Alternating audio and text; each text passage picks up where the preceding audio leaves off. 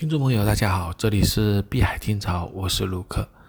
今天是二零二一年十月八号啊。最近这两天呢，我在关注这个呃关于滴滴美团的这个社保问题啊。我看到了很多这个网上的一些评论啊，他说啊，这个比如最近这个他们就说这个滴滴美团啊，他们使出新方法来钻空子。比如说，就是新兴的劳动关系。他说啊，这个美美团，他说让这些打工的这些骑手啊，硬是成为了老板，什么意思呢？因为呃，因为这个社会压力啊，呃，特别是媒体吧，说这个滴滴或者是美团，他们不给这个骑手啊，给一个这个这个，或者是这个网约车啊，给社保。呃，我我觉得这里面有一个问题啊，就是说，呃，因为我们常规的来讲，工作就要交社保，好像是这样子啊。他说美团没有交，因为美团的骑手呢原来是松散的结构，包括滴滴啊，滴滴我们大家都乘过啊，乘过这个滴滴。呃，一般来讲，这个滴滴车司机他其实有好多个好多个这个这个 A P P，它其实是不同的平台它都可以上的。啊，我们先说滴滴吧。如果滴滴的司机啊，就是交了某一个平台交了社保，就说比如说那个滴滴帮他交了社保，那么其他的平台他是不是不能再去用了，对吧？比如说上海有想到，对吧？啊，还有很多这种，比如曹操专车啊，曹操这个快车之类的。那我在想。如果滴滴帮他交了，那这些司机能不能为他们打工呢？可想而知，应该是不能，对吧？因为我帮你交社保，你帮别人工作，这是不合适的嘛，对吧？那么反过来讲，如果他只做滴滴的生意，啊，只只做滴滴的生意，那这是他的赚钱的数量就少了，对吧？哎，因为原来是可以选多个平台的，现在只能选一个平台了。而且滴滴车司机很多呢，就是是临时上班的，对吧？所所谓的临时上班，他可能有一份自己的职业，对吧？然后呢，空出来去去做这个行业。那么社会需不需要这种司机呢？当然是需要，因为这个为了我们所谓的他是，如果他他有时间，他愿意去工作，愿意解解决人呃这个社会上的这个交通的需求。同时也满足自己赚点钱，这不是对社会有利吗？对吧？那这样的话，他原来可能就交过社保，对吧？他原来的企事业单位啊什么的，他可能有。那么你叫他去交叫滴滴帮他交，这不是重复交社保吗？或者其他公司帮他交，啊，这个是很不合理的。那这样的话呢，他就没法选择了。这是我说滴滴。第二个呢，我们说美团。啊，美团也是一样，很多骑手其实他有可能也是两多个平台做嘛。那假如就美团帮他交了，我们再考虑到一个问题，就是说这些骑手，那么就是相当于是美团的在编的员工了，对吧？那美团就要为啊这个每一个人发点社保的话，就要支出很多。网上说啊，这个光这个支出就得四百多亿啊。那么一个一个公司。它之所以能够方便所有的社会，它其实美团在做这个的时候，我们知道，不光是这个这个快递了，它其实是给了很多补贴的，对吧？甚至说，呃，相对来讲很优惠的啊，一个单子才很薄的一点钱，其实平台是给补贴的。如果他的钱赚少了的话，比如说给这些社保交出去的话，那么是不是美团相对来讲？盈利就少了，那补贴也少了，可能收费就会高了，对吧？就骑手可能在这个这个这个就是羊我们所谓的羊毛出在羊身上，那么消费者的这个这个钱呐，要支付的快递费啊，啊这个这个快递这个外卖这个费用啊，可能就高了，所以说最后还是消费者买单。我们再说一个另外一个问题啊，就是说呃，是不是我们这些。骑手也好，滴滴司机啊，如果没有被交社保，以后三四十年后养老就成了问题呢？这个群体是不是养老问题就没法解决呢？啊，我们要分开来看啊。就第一个，其实现在有很多这种自己交社保的，就是什么意思呢？就是说我给你多点钱，你自己想办法交少一点，就是你找一个公司去交社保啊。因为有的企业呢，它可能就是按照这个社保和那个呃收入啊，它是可以减掉一些的，就是说给这个员工多一点啊。那这些员工可以选择交最低的社保或者交最低的税。那相对来讲呢，还有，就是所谓的这些打工仔啊，就愿意接受更多的钱，因为钱养老的钱不是现在给他养老，是将来或者三四十年以后，就所谓的老了以后。那么我们知道，呃，这些人老了以后，国家第一个这个社保的钱还在不在，这是一个问题。有人讲，那社保钱总总归在的，这是一种假设。地球明天能不能转？咱们只是默认的，但是你怎么知道明天有，对吧？你其实把这个钱交上去，未来能不能享受到是不知道的，可能中间这个人夭折了呢，对吧？他可能轮不到退休那段时间呢，对吧？还有，其实我们所谓的社保的钱交上去，实际不是解决这些人的养老，而是解决现在人养老的问题，啊，不是说解决未来的养老，他们未来的养老是由他们的后代或者更年轻的人给他们。所以说，其实是给国家增加养老的钱，呃，这个养老的资金池里面增加钱。那么养老的资金池里钱多了，那就可以分给现在的啊，这个这个这个这个老人啊。没有国家的时候，人一样一样是自己养自己的老，对吧？啊，养老有保险公司啊，有有有自己储蓄养老，不是说没有国家就不能养老啊，是这样一个问题。也不存在说国家帮你理财，你就会存养老的钱；如果国家不帮你理财，你就不存养老的钱，这是不存在的。啊，人是为了生存，对吧？那你到了到了老时候，老了的时候就没有国家，你就活不下去吗？啊，这是这个这个道理是不对的。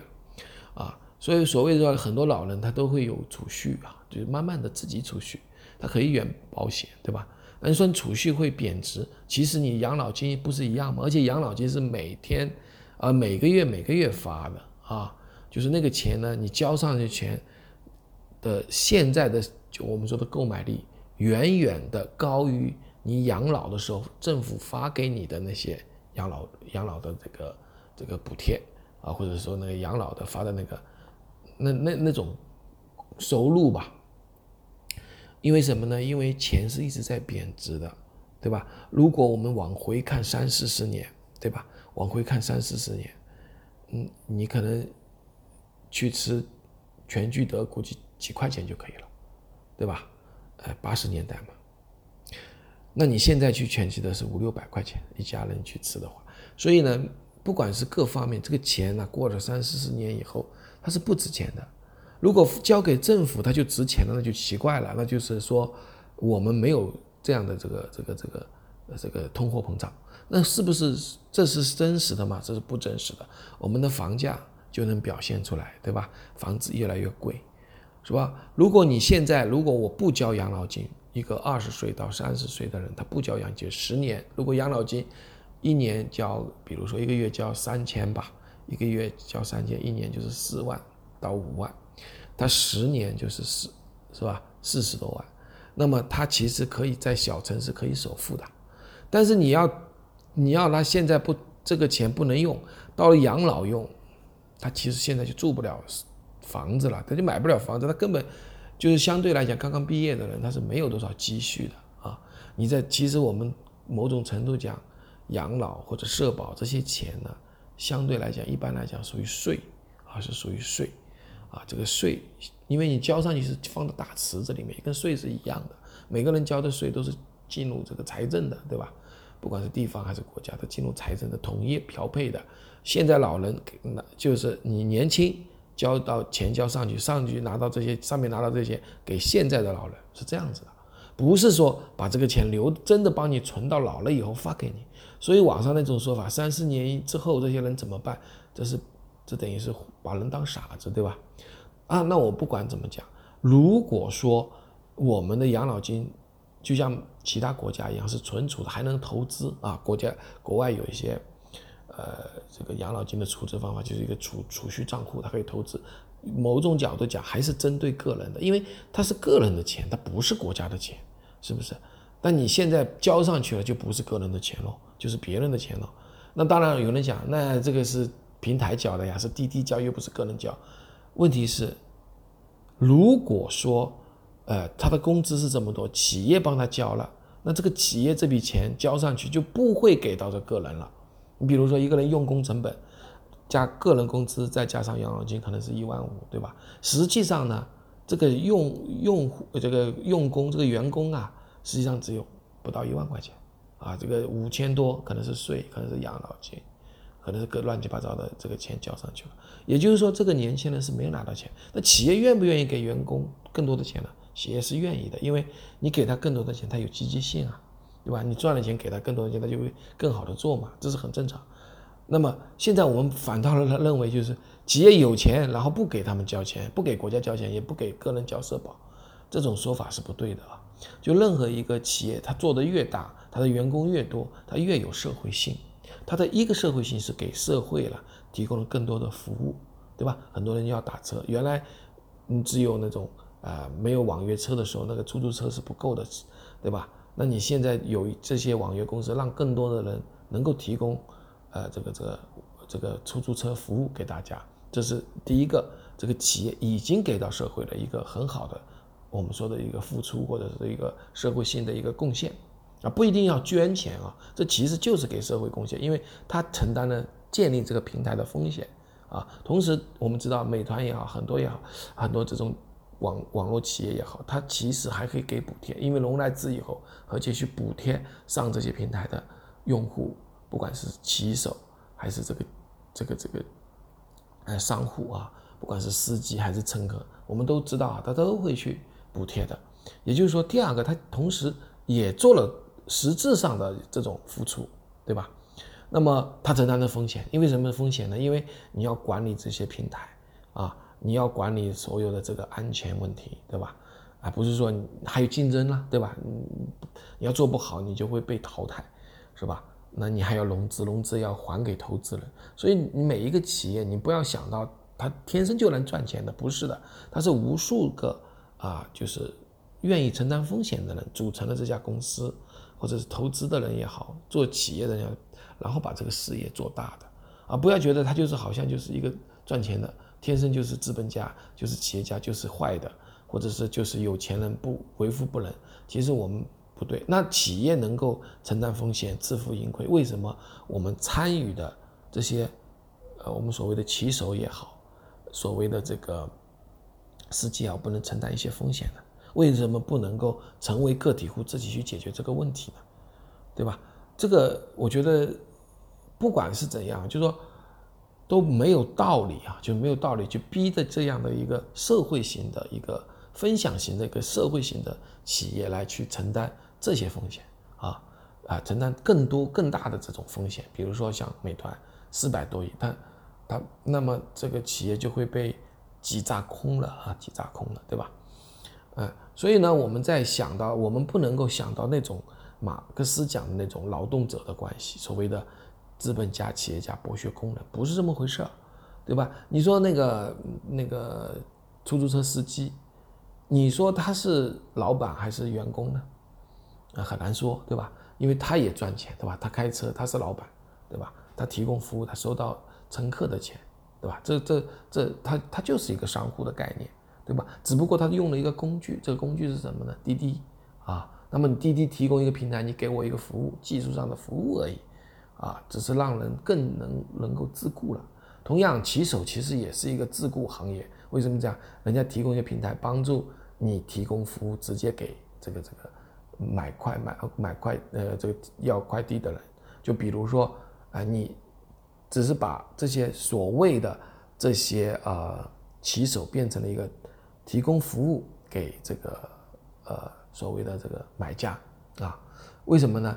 他不，他本身我的意思是想说，他本身就是一个企业主的概念啊，啊，不是一个这个这个这个打工仔的概念，因为他随时可以决定自己做不做这一单啊。如果你真的是员工的话啊，你是没法选择的，就说你在一个企业里面，老板叫你做啥，你就得做啥。可是现在的情况是，不管是滴滴也好，美团也好。他不是说我一定要接这个单，或者一定要继续做下去。所以说，他们有更大的自由，他并不是那种，呃，那种很强的这个圈养的那种关系。所谓的圈养，就是你把时间卖给我，从早上九点到六点，啊，不是的，啊，那么既然不是这样，他们有更多的自由，他可以说，哎，我今天累了，我不去做，或者我怎么样，那这样的一个关系，怎么让企业去为这个这种松散社会型的工作负责任呢？对吧？如果这些员工都社保都交了，他不做了，那怎么处理呢？对吧？他做可能啊，你你滴滴帮这些骑手买好保险了啊，买好社保了，他下个月不做了，那你怎么去处理这些管理上的事情呢？对不对？啊，包括这个滴滴司机也是，对吧？你怎么去处理？你是不是还要搞一个庞大的这个管理机构来监督、来督促呢？啊，原来技术上解决的问题，你非要搞一个行政管理团队去管理这些人呢？所以呢，我们在考虑问题的时候啊，就是不能够在那像以前一样，社会在变化，社会在这个企业在变化，变成社会型的企业，变成可能将来可能就是点对点的服务了，去中心化服务了，就完全是两者之间，呃，就是商户和客人、客户之间的服务了，啊，这个可能这个我刚才说的这个滴滴平台都不可能有了，将来可能变成一个什么呢？公共平台了。所谓的公共平台不是政府的公共平台哦，是大家做节点来维护这个啊，像区块链这样的一个平台了。